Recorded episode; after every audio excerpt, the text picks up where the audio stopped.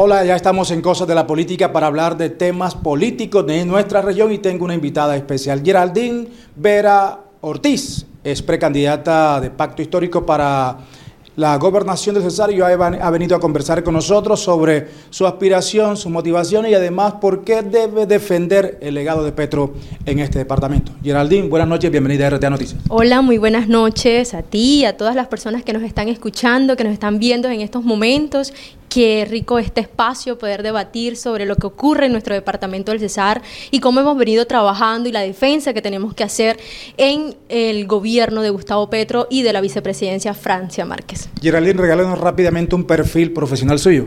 Claro que sí, bueno, yo soy eh, comerciante internacional, egresada de Derecho de la Fundación Universitaria del Área Andina y de la Universidad Popular del Cesar, estudié comercio, eh, soy especialista en Gobierno y Gestión Pública Territorial de la Universidad Javeriana y actualmente estamos haciendo una especialización en Derecho de Autor y Nuevas Tecnologías, con muchas ganas de seguir estudiando. Eh, actualmente soy consejera de Juventudes y delegada suplente a nivel nacional. Fui concejal a los 19 años en el municipio de La Jagua de Ibirico Cesar y fui coordinadora del Pacto Histórico en el municipio de La Jagua de Ibirico.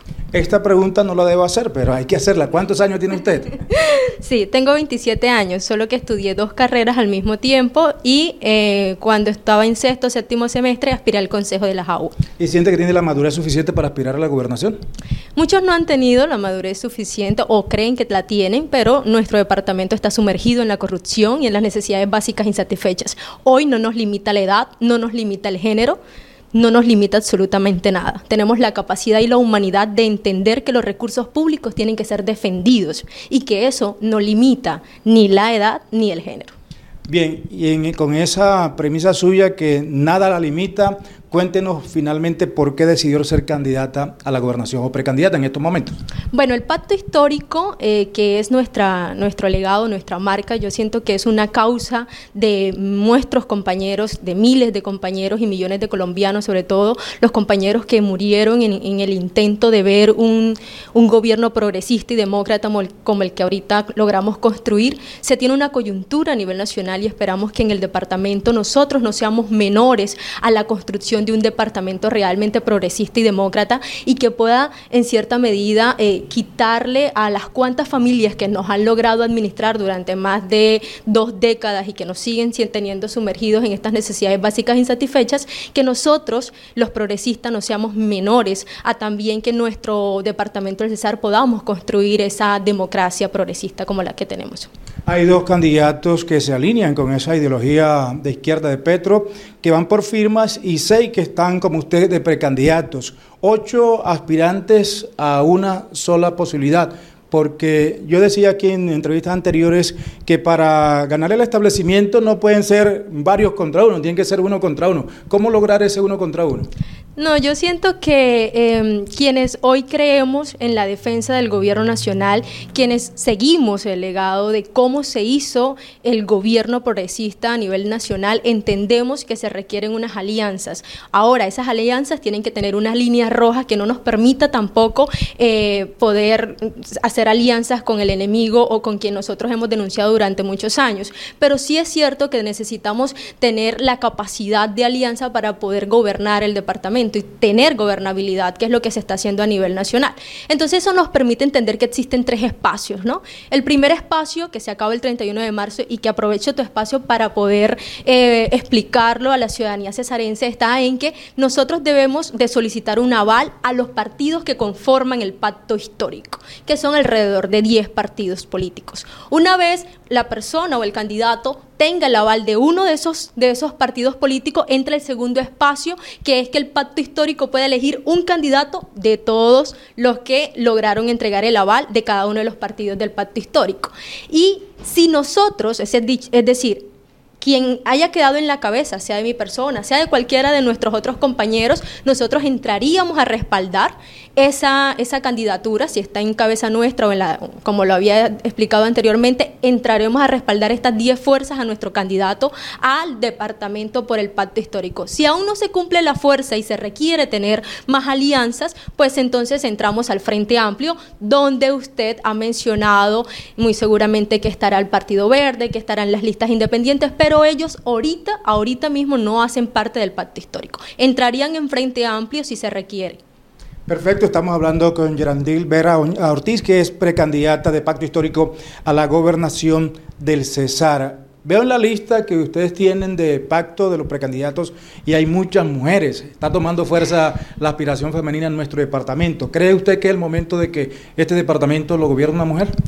Yo creo que se requiere la necesidad de que sea una mujer quien gobierne. Nosotros hemos venido revisando el departamento del Cesar de manera histórica y nunca ha existido de manera popular eh, la elección de una mujer. Y es el momento en que nos den la oportunidad de demostrar las capacidades que tenemos. ¿no? Nosotros hemos visto que nuestro departamento, miramos las estadísticas que tenemos sobre unas necesidades básicas insatisfechas que superan el 50% del producto de, digamos, de todo el departamento del Cesar. Hemos visto también a la medida que vamos haciendo el recorrido en el departamento del Cesar, cómo las necesidades son, se aumentan totalmente, cómo existen tantos elefantes blancos, cómo la corrupción ha logrado que el departamento del Cesar no pueda demostrar las potencialidades y las características que realmente tiene y pueda ser un referente de país. Tenemos la capacidad en la gente, tenemos la capacidad en la serranía del Perijá, en la Sierra Nevada, en la Ciénaga de Zapatosa y en muchas de las características que tenemos como departamento, pero que infortunadamente la corrupción y las mismas familias políticas han logrado minimizar esas potencialidades, esas características para sumergirnos en un, en un departamento totalmente corrupto. Hoy los jóvenes y las mujeres tenemos que tener la responsabilidad de asumirlo, de no darle la espalda a esta problemática que tenemos, sino por el contrario poder enfrentar y poder asumirla con seriedad y responsabilidad. Bueno, el discurso contra la corrupción no elige en, este país, eh, porque casi que se convive con la corrupción. ¿Cómo hacer precisamente para que la gente entienda que eh, eso, eso no es lo normal, no es lo real en, nuestro territorio y que sí efectivamente hay que combatirla? Pero le, le reitero que es el discurso contra la corrupción no elige a los mandatarios. ¿Cómo hacer precisamente para, para lograr que esta vez sí se pueda hacer? Bueno, yo creo que voy a dar una respuesta políticamente incorrecta, ¿no? Nosotros no estamos eh, hablando de la corrupción para tener votos. Nosotros estamos hablando de la corrupción porque es un principio que tenemos quienes creemos que la defensa de los recursos públicos tiene que ser una defensa real y que esos recursos públicos tienen que ir destinados a esas comunidades que realmente lo necesitan. Cuando estuvimos en el Consejo Municipal, eh, siendo concejal, nosotros denunciamos por corrupción al Consejo Municipal de las Aguas de Ibirico, aún entendiendo que eran nuestros compañeros, pero que nosotros no podemos responsabilizarnos de ellos y que cuando asumimos estos cargos debemos poder tener la seriedad de mirar a los ojos a los ciudadanos y que nuestro discurso no se mantenga solamente en el discurso, sino es que al momento de que estemos asumiendo estos cargos podamos aplicarlos. Y por eso decidimos eh, denunciar el Consejo Municipal por corrupción. Hoy el presidente del Consejo en su momento está esperando audiencia condenatoria por lo que nosotros realizamos. Y esas actuaciones son los que nosotros podemos hoy presentar nuestra carta de decir eh, defendemos los recursos cuando tenemos la oportunidad de hacerlo. Geraldine, se me está acabando el tiempo. E, esas líneas gruesas de su propuesta que presentaría de ser candidata, ¿hacia dónde van? Bueno, nosotros votamos por un plan de gobierno que realmente eh, creemos en que debe ser el cambio. Hoy, infortunadamente, las estigmatizaciones de tocar las fibras de una corrupción que se ha construido durante muchos años ha hecho que ahorita las cosas sí funcionen. Entonces ahora las EPS sí son buenas, entonces ahora la educación sí es buena. Eso no funciona así. Estamos en las mismas problemáticas y por eso se requieren las reformas que se están eh, debatiendo hoy en el Congreso, que tiene que ver con la reforma a la salud, que tiene que ver con la reforma laboral y uno de los puntos muy importantes es el Plan Nacional de Desarrollo. Tenemos cinco ejes de transformación que deben ser aplicados en nuestro departamento, que tiene que ver con el Plan de Ordenamiento Territorial alrededor del agua, que tiene que ver con la seguridad humana, no como pie de fuerza, sino en identificar cuál es la columna vertebral de esa inseguridad que tiene que ver con la desigualdad. Entre más desiguales seamos en el departamento, pues más inseguridad seguridad va a existir y eso lo podemos ver en el departamento del Cesar. Valledupar es una de las ciudades con más desempleabilidad, por lo menos va a tener más inseguridad. Y cada día ustedes como, como noticiero están dándose, están dando información, muertos diarios, asesinatos diarios, de hecho eh, suicidio, suicidios por la desigualdad en la que nos encontramos. Entonces nosotros estamos hablando, planteando ese Plan Nacional de Desarrollo en el mismo plan de gobierno a nivel departamental, que tiene también que ver con la convergencia regional. Es que son muchos puntos, ¿no?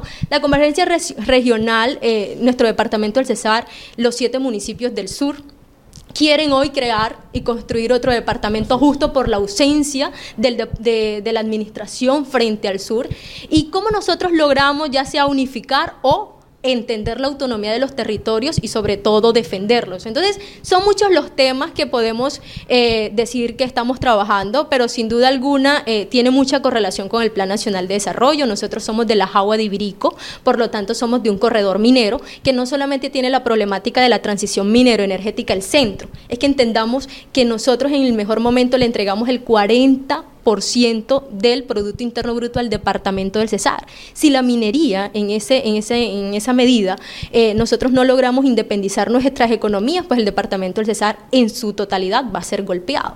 Entonces ahí estamos trabajando eh, de manera muy juiciosa, de manera muy responsable y seria frente a las políticas que se tienen que aplicar. Pero sobre todo la corrupción debe ser nuestra, nuestra la anticorrupción debe ser nuestra columna vertebral.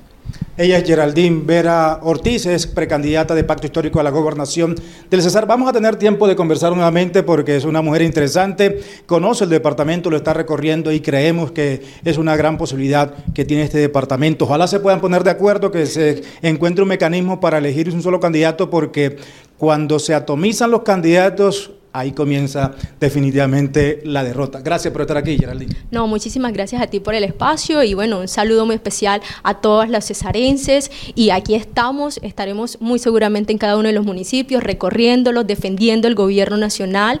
Eh, este es un gobierno que es un bebé todavía, no podemos exigirle una transformación que nos ha costado pues 200 años derrotar, pero que muy seguramente trabajaremos para poder cumplirlo.